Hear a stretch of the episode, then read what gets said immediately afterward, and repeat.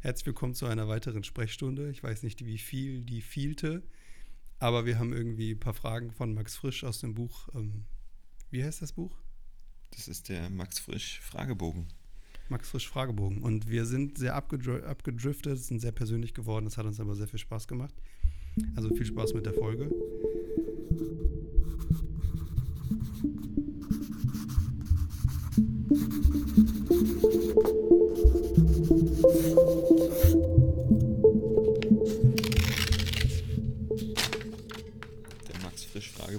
Zwar gibt es, ich kann euch die Themen ja mal auf der Rückseite vorlesen.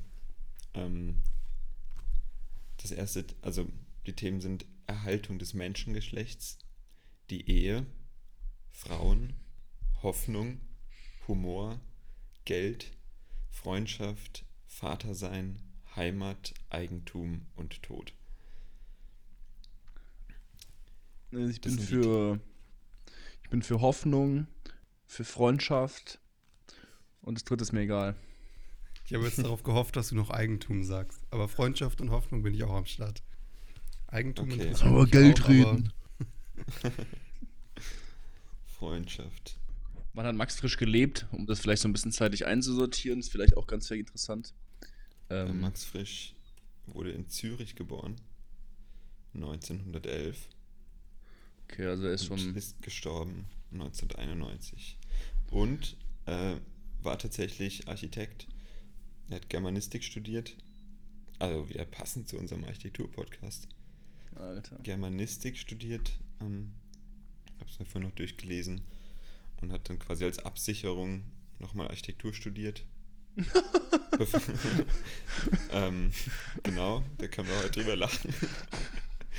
Bevor er dann ähm, ja, seinen ersten Durchbruch hatte. Und dann hat er sich entschieden, Schriftsteller zu sein und zu bleiben. Ähm, Okay, schieß los. Freundschaft, einfach mal, die Fragen sind nummeriert von 1 bis 25. Wir nehmen die Nummer 14. Okay. Frage Nummer 14.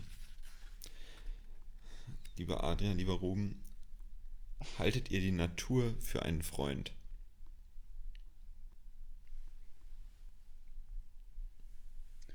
Bist du mit der Natur befreundet, Adrian? Das sind zwei unterschiedliche Fragen, finde ich. Ja, ja, Adrian, okay, okay. auch gern. Also, ich glaube, die Natur ist nicht unser Freund, sondern die Natur ist unsere Mutter. Also, ich glaube, beziehungsweise, boah, ist schwierig, weil auf der einen Seite würde ich das so sagen, wie ich es gerade gesagt habe, auf der anderen Seite finde ich aber auch, sind wir ja Teil der Natur. Also, es ist ja immer, ich glaube, Freddy hat das mal irgendwie mich so ein bisschen darauf aufmerksam gemacht. Der Begriff Umwelt ist ja absolut falsch. Also, es gibt ja Mhm. keine Natur oder Umwelt, die uns umgibt, sondern wir sind ja Teil dieses Ganzen, dieses Ganzen. Und wir sind auch Teil davon, von den Bäumen, die es hier gibt, von den Seen, den Bergen. Genauso ist ja auch irgendwie, ja, sind wir, gehören wir irgendwie so dazu. Deswegen würde ich, weil, und dann ist ja diese Freundschaft, ist ja immer so eine Beziehung, die von zwei getrennten Dingen spricht. Also die Freundschaft zwischen zwei Menschen sind ja zwei Mhm. eigenständige Charaktere oder Typen, die miteinander was zu tun haben. Und deswegen würde ich fast sagen, die Natur ist, ich bin mit der Natur befreundet, aber sie ist kein Freund. Wenn man das so sagen kann. Ja, macht Sinn. Äh, Würde ich auch so sagen. Ja, ja. Ja, würde ich voll so mitgehen und ich glaube auch, dass ähm, die, das Bild der Mutter ist irgendwie so halb passend, weil ich würde fast sagen, die Natur ist eigentlich ein neutral, es ist neutral mit so einem ganz leichten Plus. Also die hat einfach keine Meinung, sie hat keinen Willen, sie hat kein Bedürfnis, sie ist einfach da. Und diese ganzen Bedürfnisse und Mhm. Freundschaft und die Interpretation ist ja das, was auf der menschlichen Seite passiert. Und ich würde sagen, die Natur ist einfach da und will nichts Böses und nichts Gutes. Wir selber können uns aber, weil, wir, weil der Mensch das kann, sich mit der Natur anfreunden. Okay, ja, aber ich finde, das widerspricht sich. Ähm, ich finde, eine Freundschaft oder ein Freund, eine Freundin, ähm, das ist immer etwas, was, wie du sagtest, Adrian, sind irgendwie zwei Teile oder mehr. Und die ähm, geben sich gegenseitig etwas. Aber die Natur gibt uns oder mir jetzt nichts bewusst, sondern sie ist halt einfach Was? da, so wie du sagst, Ruben. Na, sie ist einfach da. Also Aber unser ganzes so, Essen, Nein, aber die Luft. Meine, es ist ja nicht so, als ob sich die Natur um mich kümmern würde. Also der Natur, wenn ich sterbe, ist es egal. Das ist wurscht. Boah, we- Also- warte, warte mal, warte mal, warte mal. Der Natur ist es vollkommen egal, ob ich, ob ich, äh, weiß ich, morgen vom Auto überfahren werde und dann nicht mehr da bin. Bei einer Freundschaft oder bei Freunden ist das was anderes. Da sorgt man Das sich ist auf da. einer, auf einer emotionalen Ebene. Natürlich kann die Natur keine auf einer Emotionen empfinden. Bewusstseinsebene auch. Also ich bin mir, also dass ich mir etwas bewusst bin und dass ich mir also auch bewusst diese Entscheidung treffe, für jemanden da zu sein, eine Freundschaft, einen Freund zu haben. Wisst ihr, was ich meine? Ja, aber Abhängigkeit und Freundschaft ist ja wieder was anderes. Weil ich schon Abhängig sagen, bin ich von der Natur. Ja, aber man könnte ja auch sagen, die Natur ist abhängig von dir, weil wenn du gerade das Beispiel, wenn du stirbst, gibst du der Natur ja was zurück. Und Ja. du kommst aus dieser Natur, aber dieser Kreislauf funktioniert ja nur dann, wenn was in die Welt kommt und auch wieder geht. Und natürlich würde man jetzt, natürlich kannst du sagen, du als Einzelperson, das ist kein Faktor, aber all die Einzelteile, die es in der Natur gibt, und wenn wir so wie äh, Marcel, äh, Adrian eben sagte, den Menschen und dich mit einbeziehst, finde ich, ist sie schon abhängig von dir, so wie du abhängig von ihr bist. Aber eine Freundschaft Ja, aber ist ja nicht eine- eine Abhängigkeit, oder? Nein, nein, nein, das nicht. Aber es ist so ein rein rationaler Zusammenhang. So Natur und Mensch. Also ich brauche die Natur zum Leben und weiß nicht, ob die Natur mich braucht, aber ich bin auf jeden Fall Teil davon und sie ist einfach da. Es ist natürlich was, was Und wir uns nicht aussuchen können. Ja, und eine Freundschaft ist aber ähm, eine bewusste Entscheidung und es ist ja mehr als einfach nur ähm, ein Zustand, so in dem ich einfach bin. Also, weißt du, deswegen, deswegen finde ich, also die Natur ist vielleicht sogar viel mehr als einfach nur ein Freund, aber was, was ganz anderes. Aber ganz kurz eine andere Definition von Freundschaft könnte doch auch sein, sich Freundschaft ist sich umeinander kümmern. Mhm. Und du kümmerst dich um die Natur und die Natur kümmert sich um dich. Die Natur kümmert sich die um Natur dich. kümmert sich nicht um mich. Doch schon, indem sie dir Ressourcen zur Verfügung stellt. Und du kümmerst dich um die Natur, indem du die Natur bewegst. Weil die Natur ist am Ende Bewegung. Also könnte man das schon so sagen. Es ist halt, oder es ist eine Wechselbeziehung. Ja, aber Freundschaft ist ja nicht nur Wechselbeziehung. Ich finde, es ist eine reine Wechselbeziehung, ist keine Freundschaft. Das stimmt. Also da gehört viel mehr dazu. Deswegen stimmt, würde ich das würde ich das rausstreichen. Einfach das hat also Natur hat nichts mit Freundschaft zu tun, sondern das ist was ganz anderes auf einer ganz anderen Ebene. Also ich meine, versteht mich nicht falsch, ich liebe die Natur, ich bin gerne draußen unterwegs und ähm, weiß nicht, werde jetzt wahrscheinlich mehr Pilze sammeln in Zukunft. Also ich Also, glaube, was man vielleicht, was man vielleicht schon sagen kann, ist, dass ähm, also eine Freundschaft zwischen zwei Menschen, dass das schon eine Art von Geben und Nehmen ist. Also ich glaube, jeder hat immer das Gefühl gehabt, wenn man irgendwie eine Person hat und man hat von der länger nichts gehört, dann ist es so, okay, voll schade irgendwie so, weil man sich verstanden hat, sondern man muss an einer, Be- an einer Freundschaft ja auch so ein bisschen arbeiten. Das ist ja ähnlich wie eine Beziehung. Ich finde, eine Freundschaft ist auch ein bisschen Arbeit. Und dann ist es ja schon Mhm. ein, ich investiere da was rein und Ja. das Wichtige ist nur, dass man eben nicht mit einer Erwartung investiert. Aber trotzdem kann jeder, kann mir keiner sagen, dass wenn dann jemand schon mal was investiert hat und es kam dann wirklich nichts, dass dann auch ein bisschen eine Enttäuschung da ist. Und bei der Natur Mhm. ist es, glaube ich, so, ich glaube, wir haben das so ein bisschen verlernt, eben im Einklang mit der Natur zu leben, weil momentan ist es eine sehr einseitige Beziehung mit der Natur, weil wir sie einfach komplett ausbeuten und zugrunde richten. Ich meine, wir kriegen das anheimgezahlt mit äh, Naturkatastrophen, wie wir sie ja aktuell irgendwie leider sehr, sehr intensiv erfahren, wobei sie das ja auch nicht böswillig macht, im Sinne von, ja, ihr behandelt mich schlecht, deswegen zahle ich euch das heim, sondern wir verändern die Natur einfach. Wir haben so einen Einfluss darauf, dass wir sie verändern. Und früher haben die Menschen, glaube ich, einfach viel, viel mehr darauf reagiert. Also allein schon, wenn du guckst, dass man jahreszeitengerechte und regionale Obst- und Gemüsesorten hatte. So, da hat man nicht, da war das, da musste ich im tiefsten Winter musste ich keine Erdbeeren essen oder habe ich keine Erdbeeren gegessen, weil es einfach nicht der Fall war. Also die Natur hat es nicht hergegeben. Das hat man einfach so genommen und akzeptiert. Und das haben wir, glaube ich, so ein bisschen verlernt, dass es momentan sehr, sehr einseitig ist. Deswegen, natürlich ist es schwer, irgendwie mit der Natur zu sagen, das ist irgendwie was Abstraktes, dass man sagt, das ist irgendwie eine freundschaftliche Beziehung oder sowas. Ich glaube, das ist eher so ein bisschen auf, auf das Respektieren des Gegenübers, in unserem Fall dann eben die Natur. Denn okay, die Natur gibt es gerade nicht her, also brauche ich jetzt im Dezember keine Erdbeeren auf meinem Weihnachtsessen oder sowas. Mhm. Ja, aber die Natur kümmert sich ja auch nicht um mich. Also, äh, in der Aber Freundschaft habe ich. Warte, warte, warte, lass mich das bitte ausführen. Natürlich, also Okay. ohne die Natur könnte ich nicht existieren, das ist ganz klar. Ich glaube, also, wobei inzwischen vielleicht schon, aber ähm, wir sind auf jeden Fall abhängig von der Natur und ich bekomme sehr viel aus der Natur, dass ich äh, mich am Leben halten kann. Aber ein Kümmern ist ja auch ein gezielter Eingriff, eine gezielte Entscheidung bei einer Freundschaft. Kümmere ich mich gezielt um eine Person. Und Ja, die. Natur, die, die liefert etwas und wir nehmen uns- uns das. Und dadurch kann ich existieren. Aber es ist nicht so, dass die Natur, oh, der Marcel, hm, der hatte schon lange keine Erdbeeren mehr, der kriegt jetzt mal hier noch einen extra Strauch. und dann sprießt da ein Erdbeerstrauch. Nein, also Natürlich ist es so, dass wir uns die Prozesse der Natur zu eigen gemacht haben und sie mittlerweile Ja. nutzen für uns. Und wenn wir damit gesund umgehen, dann ist es auch ein gesundes Verhältnis. Das stimmt natürlich. Das ist ja das, was ich meine mit, dass die Natur keine bewusste Entscheidung trifft und kein, kein Gewissen hat und kein, kein, kein Gedanken hat. Genauso wie ich ja meine mit, dass die Naturkatastrophen nicht aus einer Böswilligkeit der Natur heraus entstehen, sondern einfach nur, weil wir halt so weit in äh, biochemische Prozesse eingreifen, dass sich das quasi häuft. So, da stimme ich vollkommen mit dir ein.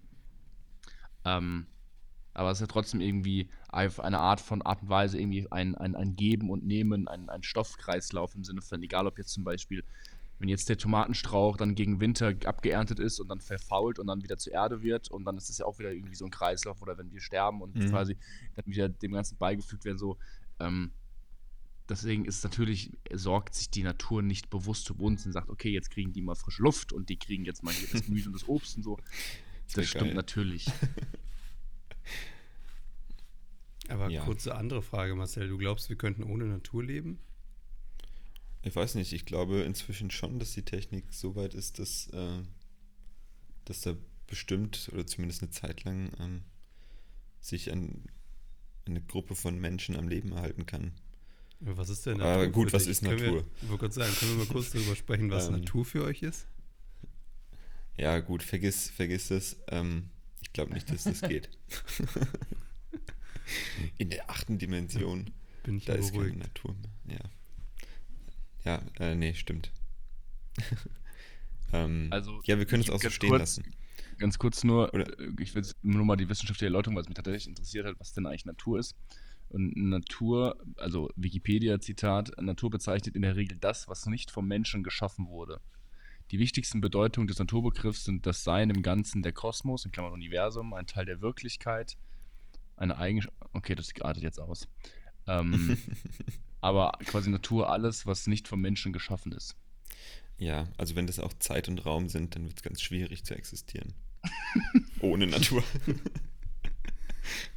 Das stimmt, aber jetzt ist eigentlich ein spannender Begriff, weil was ist mit verarbeitetem Holz? Ist natürlich irgendwie nicht mehr natürlich. ja, genau. Also das stimmt man, schon. Na doch, aber wenn es das ist- das- verrottet, ich würd sagen- aber wenn's verrottet, ist es schon wieder Natur. Ich würde sagen, das ist nicht mehr ein keine, Na- das ist Prozess. nicht mehr Natur, aber es ist natürlich. genau, ja. Ja, ja, das ist ist ein, natürliches Material, aber nicht mehr Natur. Ja. Das ist gut. Nehmen wir. Gut. Ähm, noch eine aus der gleichen Kategorie? Oder wollt ihr weitergehen? Das war doch schon Natur und Freundschaft zusammen, oder? Da war schon alles Hoff dabei. Hoffnung hatten wir noch. Hoffnung, okay, dann gehen wir mal zur Hoffnung. M- Macht schon ein bisschen Spaß, ein bisschen wie so ein Rätselspiel. So. Ähm, nein, das ist tot. Oh, es gibt kein, keine Seitenangaben in diesem Buch. Da. Bin für Frage 8. Also es gibt wieder Fragen 1 bis 25. Ja, es sind glaube ich immer 25 Fragen. Okay, ich nehme 8. Acht. Eingeloggt. Frage Okay. 8, Hoffnung. Oh, spannend. Ähm, Sagst du wahrscheinlich bei jeder Frage. oh, spannend. oh, Frage 6. mhm. Dabei habe ich Daumen und Zeigefinger am Kinn und nicke. Markus hat. Ähm, okay, Frage 8. Ähm, hoffen Sie angesichts der Weltlage A auf die Vernunft, B auf ein Wunder oder C, dass es weitergeht wie bisher? Ach du Scheiße. Wir können jederzeit auch äh, Frage wechseln, wenn das zu groß wird. Nee, äh, nee die, ist ganz, ein- die ist ganz einfach, die Frage. Auf Vernunft. Ja, absolut. Bisschen Wunder auch, oder? Ja, aber da hoffe ich doch nicht drauf. Ich lege meine Hoffnung noch nicht in Wunder. Das wird nicht passieren. Was ist denn ein Wunder, dass auf einmal CO2 ganz spontan zerfällt in Sauerstoff oder was? So. Oh, wow, das ein Riesen. Ja. Ähm, Nee, ich sag Vernunft. Ja. Ganz klar. ja, ähm, ist eigentlich sehr einfach, das stimmt. Sollte Also- schon, also wir machen jetzt schon so weiter wie bisher. Ich hoffe einfach, ich, Antwort. ho Ich bin für mehr Braunkohle. ich, hoffe, ich hoffe auf ein Wunder, dass die Leute zur Vernunft kommen. das ist meine Antwort. Das ist gut. Das ist gut. Ich habe nämlich, ey, das ist mega lustig. Ich meine, ich habe gerade lustigerweise dazu heute Morgen bei Instagram so ein Reel gesehen von Eckart von Hirschhausen. Das ist, glaube ich, irgend so ein Internet, so ein Fernseharzt. Und der hat nämlich lustiger, hat das irgendwie ganz cool beschrieben. Er hat gemeint, dass unsere aktuelle Situation hat er so verglichen. Das ist so, wenn du nachts aufwachst, im Bett liegst und die Blase drückt. Das heißt, du musst unbedingt auf Toilette. Und jeder weiß mit der klaren Vernunft, was zu tun ist, damit es besser wird. Du musst aufstehen, Toilette und dann kannst du das Leben wieder genießen. Aber unsere aktuelle Lage ist so, wir bleiben liegen und drehen uns einfach auf die linken Seite und sagen, ach, das wird schon irgendwie. und, und, und fand dieses Bild irgendwie so, ja, okay, die Vernunft ist halt einfach aufzustehen, wir wissen, was zu tun ist, um zu handeln. Und danach kann es auch wieder besser werden oder danach wird es wieder besser. Aber ja, so viel zu dem kleinen Exkurs. Ja, das Aber- ist ein gut, gutes Bild. Ein schöner Vergleich. Ich hatte heute Nacht genau diese Situation. Ich bin aufgestanden, weil das Problem ist, ich wache sofort eine Stunde später wieder auf. Also ich kann das gar nicht aushalten bis zum nächsten Morgen, deswegen muss ich einfach in dem Moment vernünftig sein. Vor allen Dingen, wie, es, ist doch, es, gibt, es gibt doch nichts Schöneres, als dann wieder ins warme Bett zu steigen und sagen so, chillig, jetzt kannst du noch ein paar Stunden schlafen. So, das ist doch. Ja, das ist wie früher, wenn du in der Schulzeit dein Wecker zu früh geklingelt hat oder du vor dem Wecker aufgestanden bist und gedacht hast, dein Wecker hätte geklingelt. Ja. Guckst Ja. aufs Handy und denkst so, ah, noch drei Stunden. Ja, Ja, Mann. das war ein super Gefühl. Das stimmt. Und wenn es nur eine halbe Stunde war, war es ziemlich mies. Ja, das stimmt. Ähm, Okay, das hast so du noch eine, aus, noch eine aus, aus der Kategorie Hoffnung. Ja, die waren leicht. Mach mal noch eine. Die 13. Okay. Die 13, die Zahl. Michael Ballack. Okay. so, was halten Sie von Michael Ballack? ähm, Frage 13. Gesetzt den Fall, Sie unterscheiden zwischen Ihren eigenen Hoffnungen und den Hoffnungen, die andere auf Sie setzen, bedrückt, sie, bedrückt es Sie mehr, wenn Sie sich die ersteren oder wenn Sie sich die letzteren nicht erfüllen. Also bedrückt es euch mehr, wenn ihr euch eure eigenen Hoffnungen oder die Hoffnungen der anderen in euch nicht erfüllt. Oh, das kann ich auch schnell beantworten, Adrian, du darfst gleich. Ähm, es bedrückt mich mehr, wenn ich die Hoffnung anderer nicht erfülle, aber es Mhm. frustriert mich mehr, wenn ich meine eigene nicht erfüllen kann. Mhm.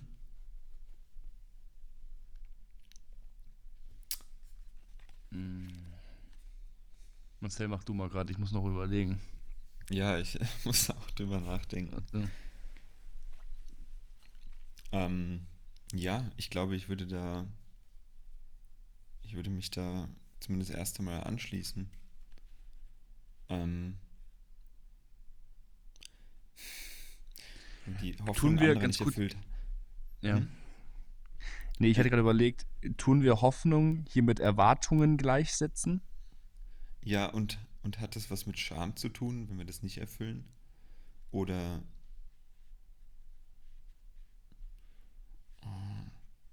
Weil ich finde, also wenn wir Hoffnung mit Erwartungen gleichstellen, dann ist es so, dass ich, also ich habe zumindest das Gefühl, dass relativ wenige Menschen Erwartungen an mich stellen. Deswegen, ich glaube, ich sagen würde eher das Erstere, also dass es mir für mich schwieriger ist, meine eigenen Erwartungen und Hoffnung an mich selbst nicht zu erfüllen?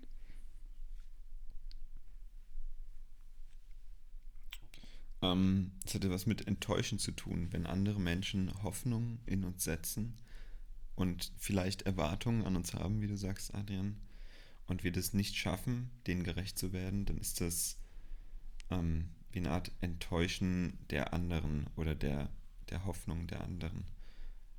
Und damit ähm,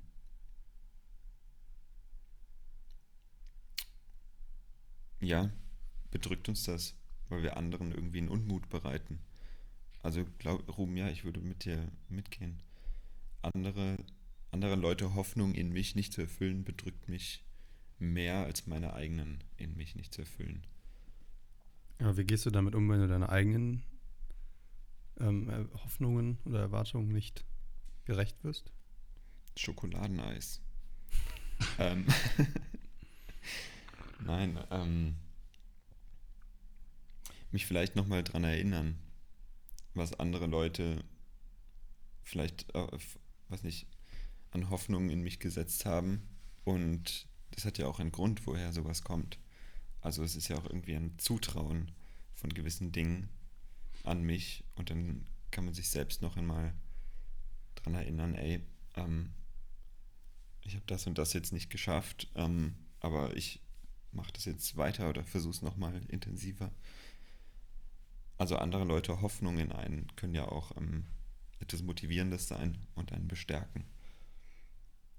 Mhm. Ja, stimmt, das ist der Umgang. Stimmt, das ist der Umgang damit. Aber ich meine eher so, wie du dich fühlst. Also, wie geht's euch, wenn ihr eure eigenen Hoffnungen nicht erfüllt? Also, ich kann, deswegen kann ich sagen, deswegen auch meine Antwort so, ich bin da absolut selbstzerstörerisch unterwegs. Also, wenn ich ähm, Erwartungen an mich selbst habe und die ich erfülle, ist das mega scheiße. Und deswegen ist es so, eigentlich, ich müsste mir selber viel mehr wie einem Freund begegnen. Also, wenn ich was nicht schaffe, sagen so, ey, das ist vollkommen in Ordnung. Du hast vielleicht dein Bestes gegeben. Das nächste Mal wird es irgendwie besser. Aber ich kann es einfach mit mir selber nicht so gut. Also, ich bin dann so super zerstörerisch und sage, ja, war mega kacke, hätte sie besser machen müssen. Ähm, so, deswegen ist es, belastet mich das mehr, wenn ich meine eigenen Erwartungen nicht erfülle. Und das ist auch das, was ich meine mit, ich, deswegen mir fällt gerade spontan auch gar kein Beispiel ein, wo andere Menschen Erwartungen an mich haben.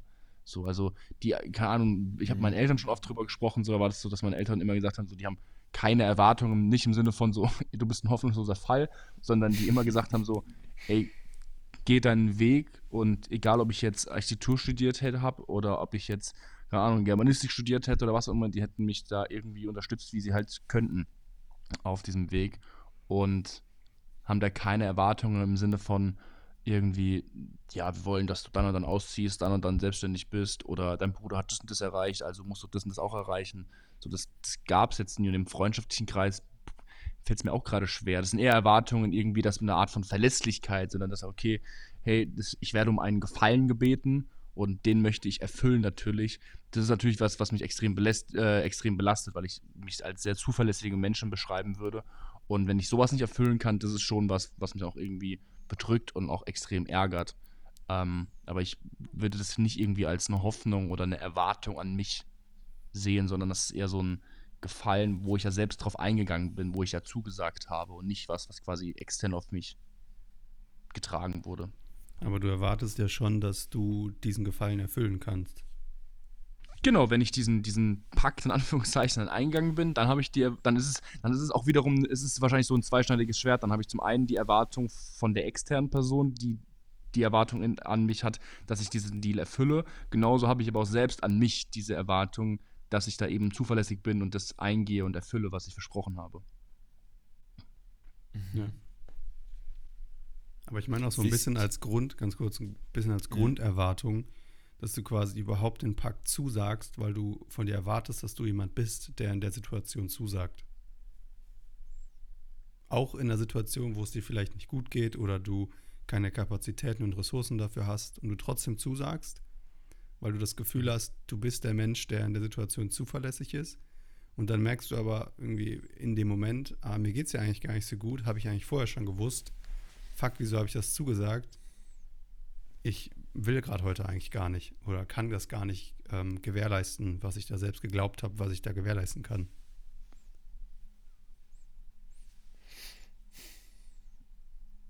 Mhm. Weil das, das kenne ich von mir. Du meinst, dass man quasi mehr. Ja, Marcel. Entschuldigung, also kennt ihr an der Leute Hoffnung in euch? Wisst ihr da was? Oder kennt ihr da konkrete Beispiele? Adrian, du meintest, du wüsstest da jetzt nichts. Ruben, kennst also weißt, weißt du was? Mm, Also wirklich konkret?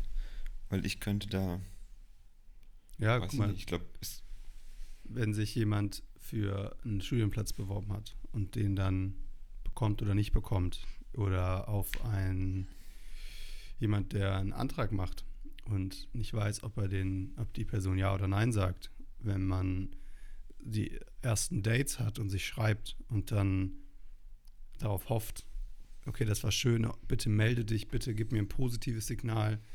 Das sind ja, das sind ja alles Hoffnungen, die ich so aus meinem Bekanntenkreis kenne.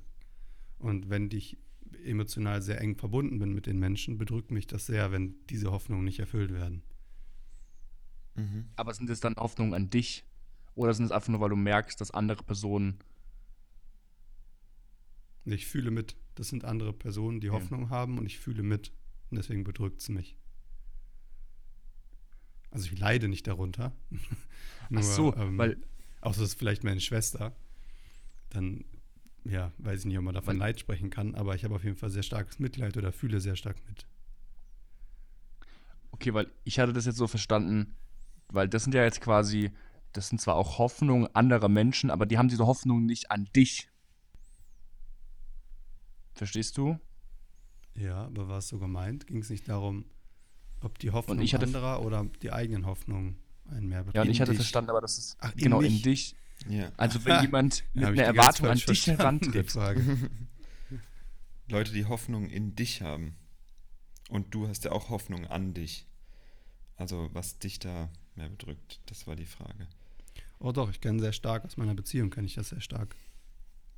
Dass es die Hoffnung gibt, ähm, in einem Moment, wo sie nicht stark sein kann oder möchte oder muss, ähm, irgendwo die Hoffnung hat, dass ich ein Teil sein kann, ein Pol sein kann, der sie in dem Moment anzieht und das alles ein bisschen entspannter macht. Die Hoffnung kenne ich und ich kenne auch diese Hoffnung zu enttäuschen, weil ich das dann manchmal nicht gewährleisten kann. Das wäre zum Beispiel eine Situation, wo ich das erlebe. Mhm. Und da enttäusche ich die Hoffnung anderer. Oder zum Beispiel während meines Studiums gab es Phasen, wo ich mit meiner Mutter keinen Kontakt hatte oder mit meinen Eltern.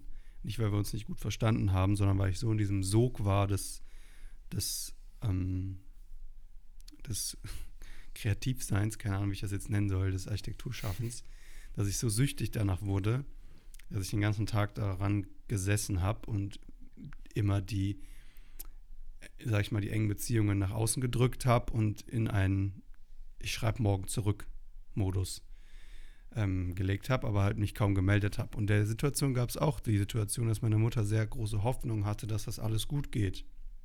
Und das war für mich nicht so schlimm in dem Moment, weil ich viele Dinge nicht sehen konnte, weil ich halt sehr beschäftigt und abgelenkt war. Mich das aber im Nachhinein sehr stark eingeholt hat. Ich weiß nicht, ob ich das schon mal erzählt habe im Podcast, aber ich bin zwei Jahre sehr stark krank gewesen und war zwischendurch in der Reha und da hatte ich eine Phase, wo ich sehr viel psychologisch nach innen geschaut habe und da gab es eine Phase, wo mir das unfassbar leid tat. Und da habe ich sehr, sehr stark daran gelitten für ein paar Tage, dass ich gerade auch zu der Zeit im Studium so stark abwesend war und nicht nach mir geguckt habe. Nicht nach meiner Gesundheit, nicht nach meinem inneren, also nach intrinsischen Bedürfnissen, nur von, nach den Bedürfnissen der Architektur kommt, des Studiums kommt, der Anerkennung kommt, quasi gelebt habe und meine Mutter sehr stark, bestimmt zweieinhalb Jahre lang, keinen Bezug zu mir hatte und innerlich als Hoffnung oder große Hoffnung hatte, dass das gut geht, dass ich mich melde, dass ich da wieder zurückkomme, ähm, die Beziehung wieder tiefer wird. Und die habe ich sehr lange enttäuscht. Und das hat mich in dem Moment nicht so berührt, aber im Nachhinein hat mich das sehr stark verletzt. Daher kenne ich das auch. Mhm.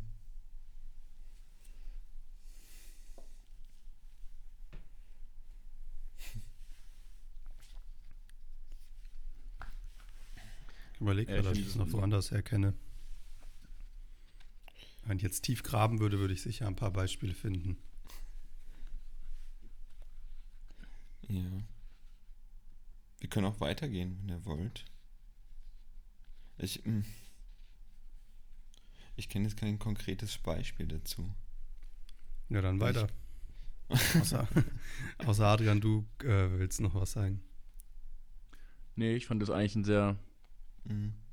sehr schönes Beispiel oder ein sehr berührendes Beispiel, weil ich glaube, die einzigen, ja, ich glaube, das passiert dann immer wirklich auf sehr engen zwischenmenschlichen Beziehungen und die ist ja nun mal wahrscheinlich den obersten, höchsten Grad die zu den Eltern, wenn alles schön ist und alles gut ist. Ähm, deswegen fand ich es eigentlich ein sehr gutes Beispiel und können gerne zum nächsten, zum nächsten Thema übergehen. Okay, ja, dann machen wir das. Ähm, was war es denn noch? Eigentum. Lass uns noch, lass uns, Eigentum. lass uns eine, eine Kategorie weitergehen, weil ich finde das Format eigentlich ziemlich cool und das können wir gerne nochmal machen. Und dass wir quasi diese drei Kategorien, jeweils eine Frage, weil dann Mhm. ist es auch sehr vielfältig. Ich weiß nicht, vielleicht kann man auch mal eine Folge nur über eine Kategorie machen und dann so richtig ins Thema rein. Das könnte auch cool sein. Ja. Also wieder 25 Fragen. Wer möchte aussuchen? Ja, du musst jetzt. Wir haben ja schon beide. Ähm, dann mache ich das blind. Ohne hingucken, ja. 17. Nehmen wir 17. Das ist die Rückennummer von Sebastian Rode. Fußballfolge. Wusstet ihr, dass man die Zahlen, in denen sieben vorkommen, irgendwie statistisch gesehen sehr häufig nimmt? Beim Fußball. Nee, allgemein. Ja. Wenn man sagt, äh, sag mal eine Zahl von 1 bis 10, kommt sehr oft 3 oder 7. Mhm. Ja, das habe ich auch schon gehört. Ähm, sind aber auch schöne Zahlen, muss man ehrlich sagen. Ja, eigenes Thema. Was sind Aber eure stimmt. Sieben, sieben, war lange, sieben war lange mein Favorit. Vielleicht war Ja, das aber drei auch durch Fußballnummern in meiner Kindheit beeinflusst. Ja. Das kann natürlich auch sein. Gut möglich, ja. Da gibt es ein paar Siebener. ähm, Frage Nummer 17. Wie viel Eigentum an Grund und Boden brauchen Sie, um keine Angst zu haben vor der Zukunft? Angabe in Quadratmetern. Oder, oder finden Sie, dass die Angst eher zunimmt mit der Größe des Grundeigentums? Ja, safe. Ja, finde ich auch. Je So, mehr du hast, desto mehr kannst du verlieren. aber nichts zu haben? Ist auch belastend. Ich glaube, es Ja. gibt, doch, ich glaube, es gibt wirklich eine, es gibt, glaube ich, eine besti bestimmte Grenze an Grundbedürfnissen, die gedeckt sein müssen. Ja, und wie Und viele wenn- Quadratmeter sind das? Ja, ganz klar, 17,5 pro Kopf. Nee, kein Plan. Also würde ich jetzt nicht an Quadratmetern festmachen. Würde ich eher an sozialen Beziehungen und äh, Gesundheit und. Es geht um Eigentum, um, um physischen Eigentum. Okay, wir wollen es du ganz starr besitzen? dabei belassen. Ja, Ähm, das ist die Kategorie Eigentum. Da sind wir gerade. Ganz ehrlich, ich würde mich auch in einem 25, Quadrat, 25 Quadratmeter Apartment wohlfühlen. Würde ich, auch, würde ich auch schaffen. 25. Ja. aber auch dann nur, ich habe die Erfahrung gemacht, ich habe auf 25 Quadratmeter ähm, ein- Einzimmerwohnung gelebt und hatte vormittags Sonne und nach, nachmittags nicht mehr. Und das macht was mit einem. Also diese, das ist eine Situation, da brauchst du dann auch sehr viel mehr Faktoren, die stimmen. Also du brauchst Licht, du brauchst gutes Raumklima, sonst funktioniert das mit den 25 Quadratmetern nicht. Aber ich glaube, da sind wir uns eh einig. Aber um bei den bei Eigentum und pro Kopf zu bleiben, es gibt, äh, ähm, es gibt ungefähr, ähm, hat jeder Deutsche, jede, jeder Deutsche, jede Deutsche hat ähm, äh, ungefähr 47 Quadratmeter pro Kopf. An Und- Wohnfläche. Ja, Oder? Ja. ja. Und das ist viel, viel mehr, als ähm, wir quasi brauchen. Weil wenn du das mal hochrechnest auf äh, ich allein, also was ich habe, ich muss kurz überlegen, ich wohne 80 Quadratmeter in der Dreier-WG. Das sind auch viel, das sind 25, 25 27 Quadratmeter. ja. Und das ist So. sehr luxuriös. Also das ist wirklich viel. Und es ist natürlich statistisch gerechnet dadurch, dass du sehr, sehr viele Superreiche hast, die halt sehr, sehr viel Anwesen haben und sehr, sehr große Häuser. Ähm, Aber du könntest es quasi, es gibt so viel Wohnraum in Deutschland, dass du das, wenn du es umverteilst, halt jeder immer noch genug Wohnraum hätte. Aber das ist vielleicht ein anderes Thema. Ähm, nee, ist eigentlich kein anderes Thema, es ist genau Eigentum. Ich glaube, ich kann es nicht pauschal beantworten, aber ich glaube, so viel ist es am Ende nicht. Wenn du Ausgleichsmöglichkeiten hast. Wenn du mit einer Familie in einer Wohnung wohnst, wo jeder nur, weiß ich nicht, 8, 9 Quadratmeter hat, dafür aber ein Wohnzimmer, was vielleicht in einer fünfköpfigen Familie, weiß ich nicht, 40, 45 Quadratmeter groß ist, ähm, dann geht das auch voll klar. Ich glaube, das ist halt jetzt sehr schwierig zu beantworten. Ja, finde ich auch. Ich weiß ja nicht, was ich sagen soll dazu. Weil, Dann sagt nix. okay. Bam. Nein, ich laber doch auch einfach drauf los. Schieß los. Es geht ja auch um, um dein, also Zukunftssicherheit. Und ich, also das, die Frage hat jetzt darauf abgezielt, ähm, mit wie viel ich mich sicher fühle. Ja, das ist natürlich Ähm, unterschiedlich. Ich meine, wenn ich mein, wenn ich meine und- 25 Quadratmeter ein Zimmer-Apartment sage, dann ist natürlich nicht sicher, weil wenn ich irgendwann mal, wenn ich irgendwann mal eine, eine Partnerin habe und äh, keine Ahnung, da vielleicht irgendwann nochmal, wenn da mit dem Kind daneben, das funktioniert ja gar nicht. Also das ist ja extrem Mhm. unsicher. Ich finde das extrem. Aber, aber Adrian, ich würde sagen, ich fühle mich sicher, wenn ich überhaupt Eigentum habe. Ja, ja, ja. Das schon. Scheißegal wie groß. Aber überhaupt Eigentum zu besitzen, heißt ja, dass du es irgendwann verkaufen kannst. Jo, du kannst es so Und hebeln, du bist halt kannst es skalieren, das kannst du groß machen. nee, aber da bist du halt, da fühle ich mich schon sicher fühlen. Ja, doch. Auch wenn ich kein Eigentum eigentlich haben will, ist es zur aktuellen Zeit natürlich ein Sicherheitsfaktor, überhaupt Eigentum zu besitzen. Und umso größer, umso natürlich mehr wert. Das stimmt natürlich, weil wir reden ja gerade alles über Mietdinger. Ist es jetzt die Frage, ob dieses Eigentum quasi ist, dass mir diese Wohnung gehört? Weil im Ja, WG-Zimmer. ist Eigentum. Ein, ja, dann Also wäre darfst dann ich, vermieten, Adrian. ja, dann würde ich easy die 25 Quadratmeter nehmen. Wenn mir die gehören würde, wäre ich, dann würde ich mich, glaube ich, erstmal sicher fühlen. Mhm. Es geht darum, keine Angst vor der Zukunft zu haben. Das ist die Frage. Wie viel Eigentum? Ja, Ich, ich glaube, wenn du, solange du. äh, oder irgend- Drei eins, eins Euro. oder sieben. Jo, wir sind, Alter, wir sind extrem albern. Ich glaube, wir hatten lange nicht mehr so eine alberne Folge. Ist doch schön. Aber ich sag Ähm. wirklich, es fängt ab eins an. Ab einem Eigentum. Aber auch nur, also ein Auto zum Beispiel nicht. Es muss schon Wohnung sein. Aber so ein Kugelschreiber, ist das schon was? Oder Das ist Also- nix. So ein Campervan wäre auch schon. Würde ich auch nehmen. mhm. Ja, würde ich auch nehmen, aber der geht ja auch irgendwann kaputt, ne? Also, ich glaube, es ist ja die Sicherheit, was ist denn die Sicherheitsfrage? Dass man genug Ja, Einkommen um- hat für immer oder dass man Und sich. keine Angst vor der Zukunft zu haben. Wie viel braucht es da? Okay, Gegenfrage. Oder- was, löst, was löst in euch Angst vor der Zukunft aus? Ja, oder wird die Angst mehr, wenn du mehr besitzt? Die Angst vor, Also- die Angst vor der Zukunft also, größer, äh, wenn du mehr Antwort auf beide Fragen. Antwort auf Marcells Frage, ja, je mehr du hast, desto größer wird deine Angst. Antwort auf, Ruben, auf Rubens Frage, meine Ängste vor der Zukunft haben nichts mit meinem Wohnraum zu tun. Ja, würde ich eigentlich bei mir auch sagen. Für mich ist das Ja. irgendwie kein Thema, aber ich fühle mich auch einfach Ja. sicher. Aber hättest du weniger Angst mit 25 Quadratmetern?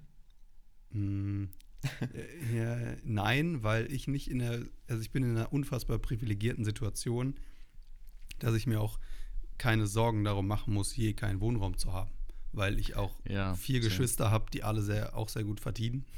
Also es ist, ich habe eine Familie, die ähm, so selbstständig ist, dass das nicht passieren wird. Das ist eine unglaublich privilegierte Situation, dass die mir helfen würden, wenn es soweit ist. Und jetzt in der Phase, wo ich krank war, konnte ich auch nicht arbeiten gehen, haben sie mich auch unterstützt. Also das ist was, da habe ich grundsätzlich keine Existenzängste im äh, Bezug auf Wohnraum. Und das ist eine unglaublich privilegierte Situation. Das ist mir in den zwei Jahren auch nochmal ganz klar klar geworden. Ähm, deswegen habe ich persönlich keine Angst in Bezug auf Wohn Wohnraum, habe aber eher, meine Ängste wären, glaube ich, eher emotionaler. Also meine größte Angst aktuell ist, ohne Eltern zu sein, glaube ich. Ähm, dass die irgendwann nicht mehr da sind. Da habe ich wirklich Angst vor, weil meine Eltern immer noch ein sehr großer AnsprechpartnerInnen, Ansprechpartner, sind auf jeden Fall einfach noch meine Eltern, Personen. die sehr viel Also. für mich da sind. Und ähm, unglaublich viel Wissen, unglaublich viel emotionale Grundlage äh, bilden und davor habe ich große Angst. Und irgendwann allein zu sein.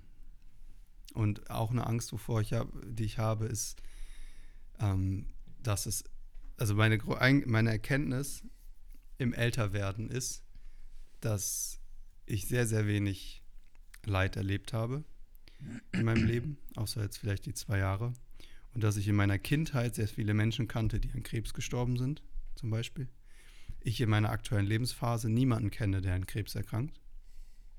Weil natürlich sich die Lage verändert hat. In meiner Kindheit habe ich sehr, sehr viel Kontakt gehabt mit Eltern von Freunden. Jetzt habe ich das gerade nicht. Jetzt sind alle Menschen in meinem Umfeld gesund. Und ich weiß aber, es wird der Punkt kommen, an dem mein Umfeld erkrankt. Und dann stirbt irgendwer an mit 30, dann stirbt irgendwer mit 40. Irgendwie solche Sachen werden auf mich zukommen. Und davor habe ich Angst. Und vor allem habe ich davor Angst, dass es meine Familie sein kann, weil ich vier Schwestern habe mhm. und das birgt auch ein, Potenzi ein Verlustpotenzial. Da sind wir wieder bei der Frage, umso mehr du hast, umso höher die Wahrscheinlichkeit, dass es eine Person davon trifft. Umso größer die Angst. Ja, das sind so, das sind so Ängste, die ich vor der Zukunft habe, aber die sind auch bei mir gerade sehr präsent. Vielleicht gibt es da noch andere Dinge, die jetzt von denen erstmal überlagert sind.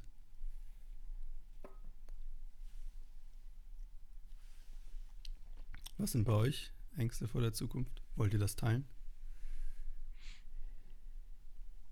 Fühlt euch nicht gezwungen. Sprich. Das ist klar bei uns.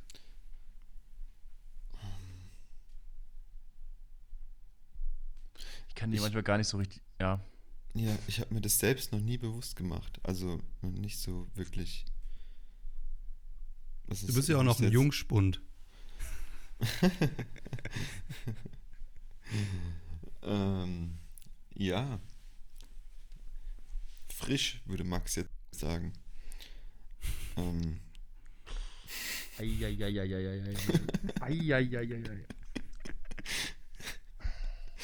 Scheiße. Ähm, nee, ich. Ähm, also das hat er nicht verdient. Bräuchte da jetzt, er, bräuchte da jetzt, ich bräuchte da jetzt echt ein bisschen mehr Zeit. Ich finde das eine sehr, sehr große Frage. Da muss ich mir echt selbst erstmal ähm, ein bisschen was klar machen. Kein Problem. Also Leute, in sechs Wochen gibt es die Folge über Angst. Wovor hat Marcel Angst? Teaser. Ich mache das, Marcel, ne? Die Folge mache ich mit dir. Ich finde das, find das ein unglaublich wichtiges und spannendes Thema. Auch in Bezug so aufs Studium und so. Ich hatte, keine Ahnung, finde ich schon irgendwie ein Thema, worüber man sprechen kann. ja, das können wir machen. Adrian, willst du noch was sagen dazu? Ja, ich, bei mir ist es so ein ganz diffuses Gefühl. Also es gibt Phasen, wo das ganz, ganz schrecklich ist, irgendwie so Angst vor der Zukunft aus so einer Ungewissheit heraus einfach, was wird.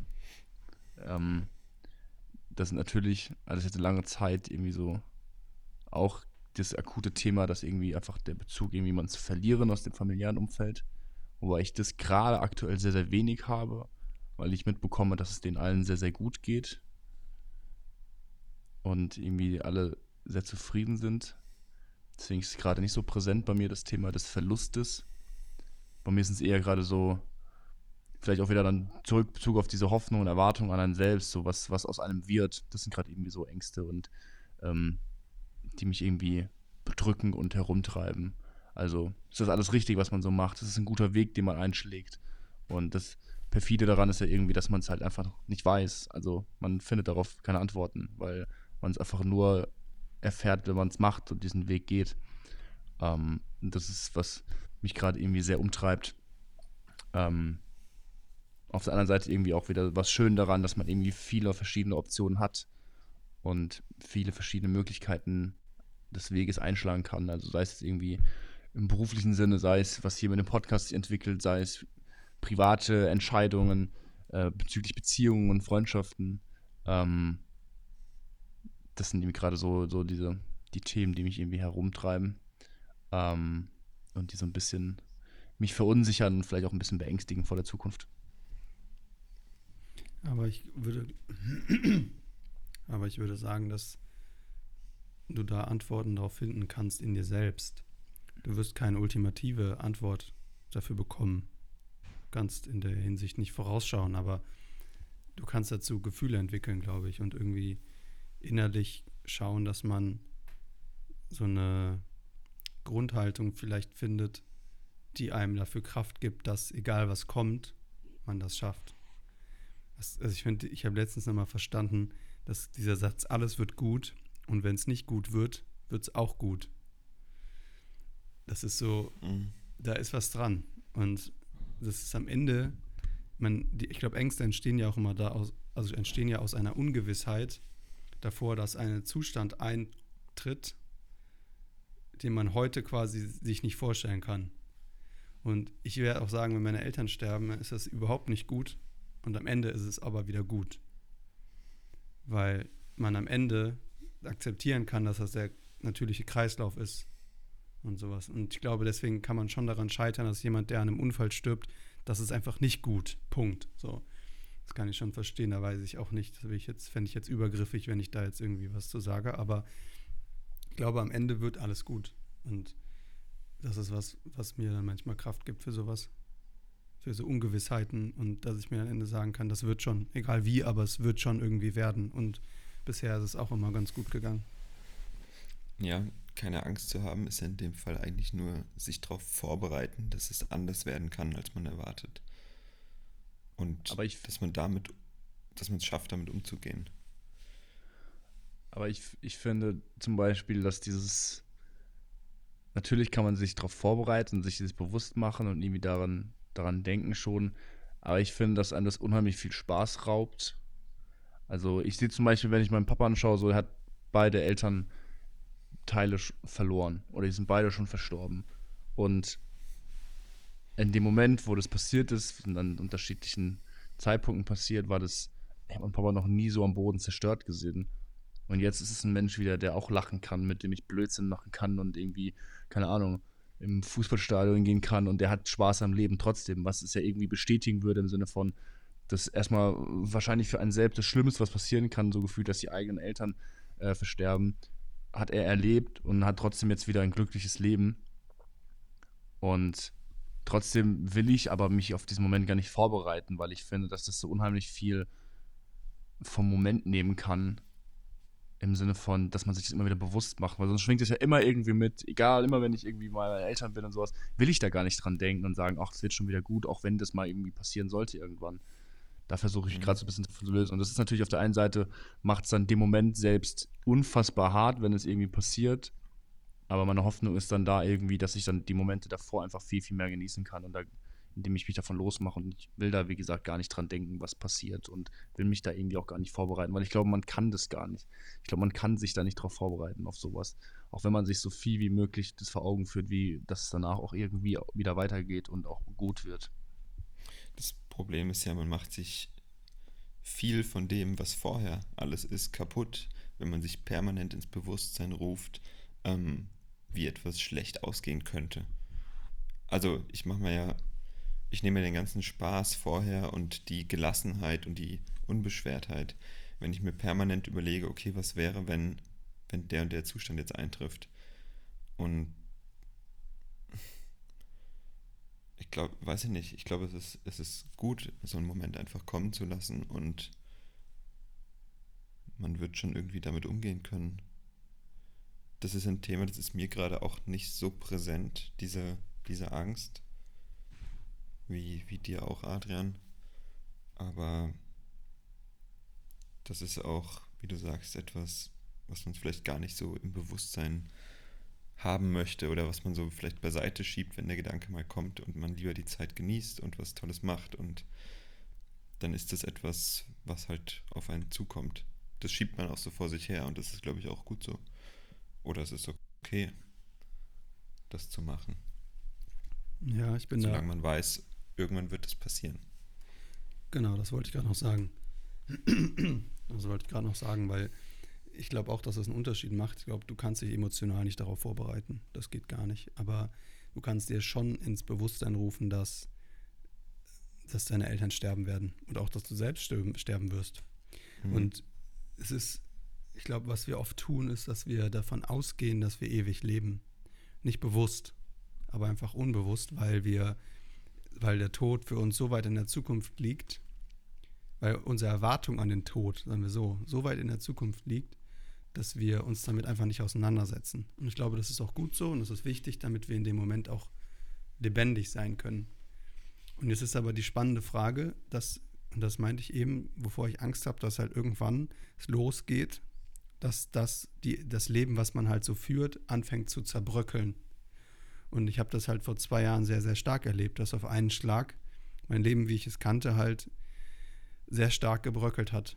Und dass du auf einmal wird dir klar, dass du irgendwann so große Veränderungen in deinem Leben hast, dass da, dass das quasi, dass man sich einfach nur ins Bewusstsein rufen sollte, es gibt in deinem Leben Punkte, an denen wird sich dein Leben stark verändern. Die werden irgendwann kommen. Und wenn sie kommen, ist das schlimm, aber irgendwann auch wieder okay. So eine Resilienz dagegen zu entwickeln. Und in dem Moment wird das emotional dich komplett wegfegen. Und das ist auch okay. Das ist auch gut, weil du solltest es nicht verdrängen. Und klar, das Leben macht was mit dir. Aber ich habe oft das Gefühl, oder mir kam es so vor, als würde man so ist man so mit Glücklichsein beschäftigt, dass man, wenn es dann quasi, wenn Unglück kommt, man so unvorbereitet ist, dass man damit nicht zurechtkommt. Und ich habe mir nur die spannende Frage gestellt, oder ich habe so großen Respekt davor, wenn Menschen trotz großer Rückschläge so lebendig sein können, wie du zum Beispiel gerade gesagt hast, Adrian, mit deinem Vater. Das ist für mich was so Großes und ich frage mich halt, wie ist das möglich, weil ich auch sehr, sehr viele Wunden mitgenommen habe aus den letzten zwei Jahren und ich versuche halt quasi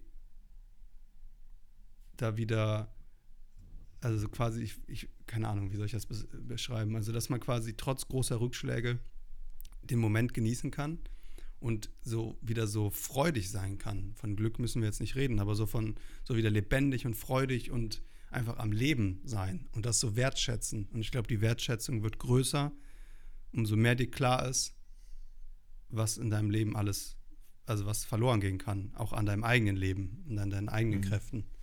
Und deswegen, ich sage nicht, dass jeder das tun sollte. Ich sage nur, es wird halt irgendwann der Moment kommen und vor dem habe ich Angst. Und damit diese Angst ein bisschen kleiner wird, versuche ich mir klarzumachen, dass wenn das kommt, dann kommt das und dann werde ich schon damit klarkommen. So.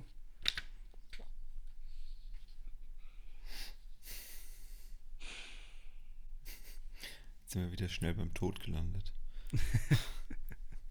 Sollen wir noch ja. eine Frage aus der Kategorie Tod hinterher schieben? Na, ja. ich glaube, das ist echt. Also, Kannst du es auch fürs nächste Mal egal. Ja. Gerne. Also ich bin fürs nächste Mal. Ich glaube, das war jetzt sehr, okay. sehr tief und sehr intensiv und sehr, sehr schön auch. Ich glaube jetzt. Ja. Aber es hat Spaß gemacht. Also ich finde, es ist ein Format, da kommen wir sehr, sehr schnell, mit diesen Fragen kommen wir sehr, sehr schnell an einen Punkt, wo wir persönlich sehr tiefgreifend reflektieren. Das mag ich. Mhm. Ja, das ist ähm, gutes Buch irgendwie. Also, es sind auch weirde Fragen dabei, aber auf die kann man dann sehr schnell antworten. sehr selbstbestimmt. Okay, vielen Dank fürs Zuschauen, äh, Zuhören. ich bin in unserem YouTube-Format gerade hängen geblieben. Vielen Dank fürs Zuhören. Bis zum nächsten Mal. Ja. Tschüss.